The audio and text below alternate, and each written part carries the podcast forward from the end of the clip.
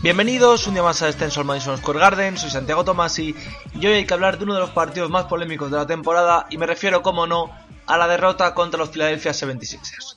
Lo primero, ya antes de hablar de los árbitros, de que solo hubiera dos, de que no hubiera tres, hay que aplaudir el partido de Alec Burks. Alec Burks tiene 20 puntos, de esos 20 puntos prácticamente 8 o 9 vienen en la próloga en un final de partido espectacular jugando de base. Además de él que hizo un muy buen partido, también tuvimos un Julius Randle que jugó muy bien, que tuvo la última posesión del partido, eh, por desgracia no la anotó, pero es que ahí es donde viene el problema. El problema viene de que los Knicks se ponen 199 en la próloga y el partido parece ganado después de que falle un tiro, los 76ers, y recoja un rebote eh, Nerlens Noel. Hasta aquí todo bien, hasta aquí todo correcto. Los árbitros consideran que Julius Randle empuja en la jugada a Tobias Harris, por tanto te ha dado dos tiros libres.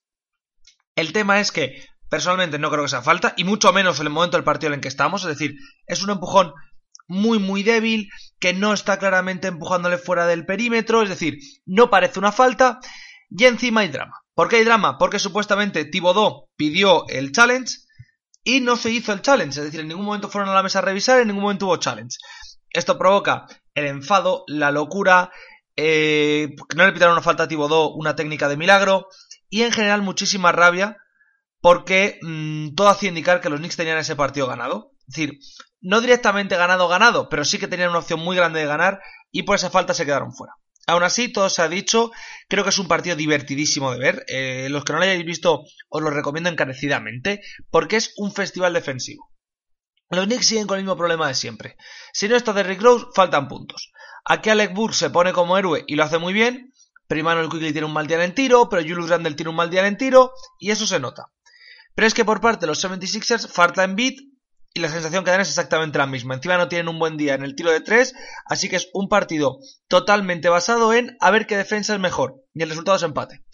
Y es que el, el, partido en sí, es decir, el tiempo regular, porque esto se sucede en la próloga, el tiempo regular acaba también de una forma loquísima. Y es que es una defensa bastante decente a Julius Randle en la línea de 3, fuera, con Harris encima, y es verdad que Harry le podía haber hecho una falta porque los Knicks perdían de 3, pero decide no hacérsela, decide que se juegue el triple. Anota uno de los triples más bonitos que yo recuerdo de los Knicks en mucho tiempo, de Game Winner, totalmente en suspensión, sin prácticamente opción de tirarlo y lo enchufa. Claro, evidentemente ya la locura. Y la próloga es el show de Alec Burks. Vamos a ir centrándonos un poco en los Knicks. Lo primero, Quickly jugó de titular. Quickly no jugó en los últimos minutos. ¿Por qué? Porque intentábamos remontar, no estaba teniendo un buen día de 3 y pone a Alec Burks, el cual estaba teniendo un día extraordinario. Es una decisión arriesgada, pero es una decisión que le sale bien a Tips, así que puedo criticar ahí. Luego, RJ Barrett, muy buen partido. RJ tiene en el cuarto cuarto además un par de jugadas de esas de mmm, este chico es especial, que tal y como está el partido además era lo que necesitaban los Knicks. Los Knicks parecían perdidísimos. Ahí nos mete eh, Barrett, luego nos mete Burks, Luego pasa lo que pasa en la próloga, pero en general es un partido muy muy bueno. El equipo se nota pues en muchísima mejor forma de lo que le hemos visto en otras ocasiones, la verdad, todo se ha dicho. Reggie tiene un partido bastante poco charlatán en ataque, es decir, no anota prácticamente, pero sí es cierto que en defensa es, decisivo, como siempre. Por otro lado, Reggie Bullock es uno de los mejores defensores de la liga, aunque a veces se nos olvide. Y de Julius Randle hay que decir que es un mal día suyo en el tiro, ya lo he mencionado, y que es un mal tiro, además, es un mal día sin ningún tipo de duda. Es decir, sabéis que siempre hay el debate de, bueno, a ver, se considera mal día, pero no tira tan mal, tal. No, aquí es un mal partido. Ya está, es un mal partido suyo, que no pasa nada, cuidado. Pero es que es verdad, es que es un mal partido que tiene, oye. También tenía que tenerlo, no sé si me explico. Al final, tener un jugador de ese calibre va a tener malos partidos. Si lo sorprendente sería que todos fueran buenos partidos. Pero da rabia da rabia porque yo creo que mmm, si hubiera estado un pelín más acertado en tiro, un pelín, ¿eh? no estoy diciendo que tuviera un día perfecto, pero un pelín más acertado en tiro, seguramente hubiéramos ganado. Aún así, su partido es muy notable, en defensa sobre todo, tiene cinco robos y alguno de ellos es prácticamente decisivo en el último cuarto. Se le nota además que es el líder de este equipo. Cuando le pitan la técnica me da bastante rabia porque creo que se la podía haber ahorrado. Luego en la última jugada la falta está peleando el rebote, es decir, al final creo que no es algo para criticarle, salió muy desquiciado de los partidos, salió además con, con sanción por ello, al final estaba enrabietado, dice que los árbitros no pueden hacer, actuar así, que tienen que mejorar mucho, y eso es sanción. Y luego el tema de los dos árbitros, y es que lo he mencionado ya, que había solo dos árbitros en el partido. ¿Por qué? Básicamente uno de los árbitros fue sacado antes del encuentro por protocolo de salud, así que nos quedamos con dos árbitros. Aún así, y a pesar de que esa jugada fue bastante polémica, a mí lo que más me gustó de los árbitros, y lo digo ya abiertamente, es que dejaron jugar muchísimo. Y eso se agradece mucho en un partido como este, porque son dos equipos que juegan súper agresivo, súper duro en la pintura, y que si al final estás todo el rato cortando por faltas, pues el partido pierde. Aquí dejan jugar bastante, aunque no en esa última jugada, que es lo que protestan también mucho los Knicks, pero creo que es un arbitraje más o menos decente. Aún así, este partido da muchísima rabia perderlo, no por el rival, tanto al final los 76ers sí que hay cierta rivalidad, pero es una rivalidad más o menos sana, pero sí por la sensación de que se podía haber ganado. Y eso estoy totalmente de acuerdo. Es decir, hay muchas veces que sabéis que yo soy el primero que dice, bueno, a ver, lo de que se podía haber ganado es un poco exagerado. Aquí es un partido que se podía haber ganado y yo creo incluso que se debería haber ganado. No por el rival, sino por cómo se juega, porque es un partido donde se juega muy bien. Y además, para sumar las buenas noticias, más allá de que Frank Tiliquina vuelva a sumar bien, vuelva a tener un buen partido, Mitchell Robinson volvía de su lesión. Es cierto que vuelve un poco, mmm, voy a decir mareado, no es mareado, pero sí vuelve como un poco lento. Aún así, aunque vuelva un poco lento, ya se ve qué clase de jugador es. Consigue 6 rebotes bastante ofensivos, domina bastante el tablero en solo 17 minutos. Y en general es un buen partido suyo. Frank y Tiliquina salen bien en el tercer y el cuarto cuarto, básicamente para hacer defensa e intentar recuperar balones. Y mete un triple bastante bonito. Lo que me da rabia de Quickly es que le sienten tan pronto. Pero, como he dicho antes, tiene sentido. ¿Y por qué esta dicotomía? Porque Quickly no está jugando bien, este partido no es un buen partido suyo, y sobre todo y principalmente porque Alex Burks está jugando muy bien. Al final creo que es una buena aportación tener a Burks ahí, y es una sensación bastante, bastante positiva lo que da.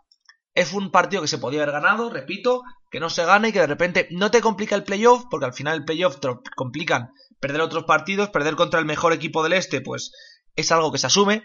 El tema es que, como muchos ya sabéis y llevo repitiendo en los últimos programas, el calendario no es para nada fácil. Y es que ahora tienes dos partidos en casa contra Wizards que tienes que ganar sí o sí, ¿vale? Es decir, estos dos partidos son obligatorios.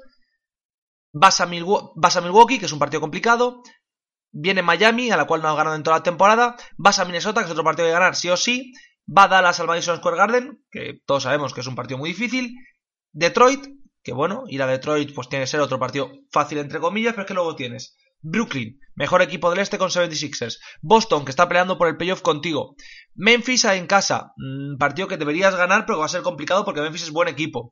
Toronto, rival prácticamente no directo, pero Toronto es quien marca ahora mismo el play el play-in, así que tienes que ganarle si quieres. No voy a decir asegurarte la, la clasificación, porque eso sería eh, pues mentir, básicamente. Es decir, cuando digo mentir no digo que sea una engañifa, pero básicamente que es un rival bastante complicado, así que tienes que planteártelo con cabeza. Pero creo que mmm, tienes que ganarles por huevos, porque luego tienes que jugar contra Los Ángeles, que ya aviso, no va a ser un partido fácil. Nunca lo es, pues contra Ley y en casa menos. Además que creo que tendrá ganas también de ganarnos, que narices. Es decir, Lebron, uno de los equipos con los que más ha sufrido, ha sido con nosotros. No creo que tenga ganas ahora de dejarse ir, de, bueno, da lo mismo, son los Knicks. Tendrá bastante ganas de ganarnos. Así que creo que es un partido mmm, bastante jodido, bastante complicado y que tienes que ganar sí o sí, el de Toronto, porque luego Los Ángeles y luego tienes la mini gira por el oeste de New Orleans, Dallas, oeste, la zona del sur, ¿vale? Que son dos partidos difíciles porque los Pelicans juegan cada vez mejor, porque tienen a cierto jugador que es buenísimo, por mucho que haya gente que le critique, y Dallas, que pues es uno de los rivales más difíciles que te tocan. En general es un calendario muy duro, los próximos 15 partidos, y vas 21-22. Aquí el tema es que con 21-22 a lo mejor entras, aquí estamos sextos, a lo mejor entras el en play-in mmm, con dificultades, pero ya te olvidas de los playoffs. Que ojo, esto es como todo esto lo que hemos comentado muchas veces. Los Knicks a principio de temporada no pensaban entrar en play-in. Ahora estamos hablando de que, ¿cómo no vamos a entrar en playoff? Vale, sí, en eso estoy de acuerdo, pero es que es una situación complicada. Aún así, es un partido que yo creo que los Knicks dan muchísimo de sí, que demuestran que es una de las mejores defensas de la liga. Y es verdad que me da cierta pena no ver a Tag Gibson, eh, no le vemos porque está Mitchell, ¿vale? Pero sí da cierta pena por lo bien que lo ha hecho y por lo que se ha esforzado, pero Taj acepta a la perfección su rol, que al final es el suplente, eso lo sabe él y lo sabe prácticamente cualquier persona que haya visto dos partidos de los Knicks. Y la sensación que da es que él ha asumido que ese es su rol en equipo, que no va a meter bulla, lo cual para mí es importantísimo porque al final, si un jugador como Taj estuviera metiendo bulla o no estuviera satisfecho o tuviera problemas con el club, se notaría muchísimo. Y se notaría muchísimo porque, sí, es que no juega, ya, pero es que es súper necesario para que el resto jueguen, para que el resto estén a nivel. En general creo que es un buen partido. Es esa clase de partidos que hemos comentado muchas veces que tú puedes perder. Es decir, es un partido que tú pierdes y no es un drama absoluto. Porque es un partido que es asumible, porque es un partido contra un rival directo, porque es un partido contra un equipo que está haciendo una de sus mejores temporadas. Todo lo que he dicho está muy bien. Pero sigue dando muchísima rabia perder un partido así. Porque es un partido que si tú ganas, te acercas muchísimo a una posición que si bien no es que sea la posición en la cual tú quieres estar, porque al final esto es así, los Knicks quieren estar mucho más arriba que peleando por el sexto puesto, pero sí es una posición donde tú antes de temporada podías asumir que ibas a estar. Creo aún así, ya lo he dicho varias veces, que este partido es un partido muy divertido. Lo recomiendo a todos que lo veáis si no lo habéis visto. Al final es la demostración de qué es lo que están haciendo bien los Knicks este año. Bueno, pues este partido es la muestra palmaria de todo lo bueno. Y también de algo de lo malo, porque el ataque tiene momentos que es totalmente estático y totalmente inoperante. Pero lo bueno está ahí, lo bueno está claramente en la parrilla. Creo que es un partido súper divertido, es una derrota dura. Aún así, vamos a volver hoy mismo, es decir, hoy sí que volvemos seguro, seguro para el partido contra, contra Washington, para el primer partido contra Washington, recordemos que tenemos dos seguidos, para mí es un verdadero placer, me alegra mucho estar poniéndome al día, me alegra mucho estar viendo esta temporada de los Knicks, pues está siendo una temporada realmente divertida, con esto me despido y hasta la próxima.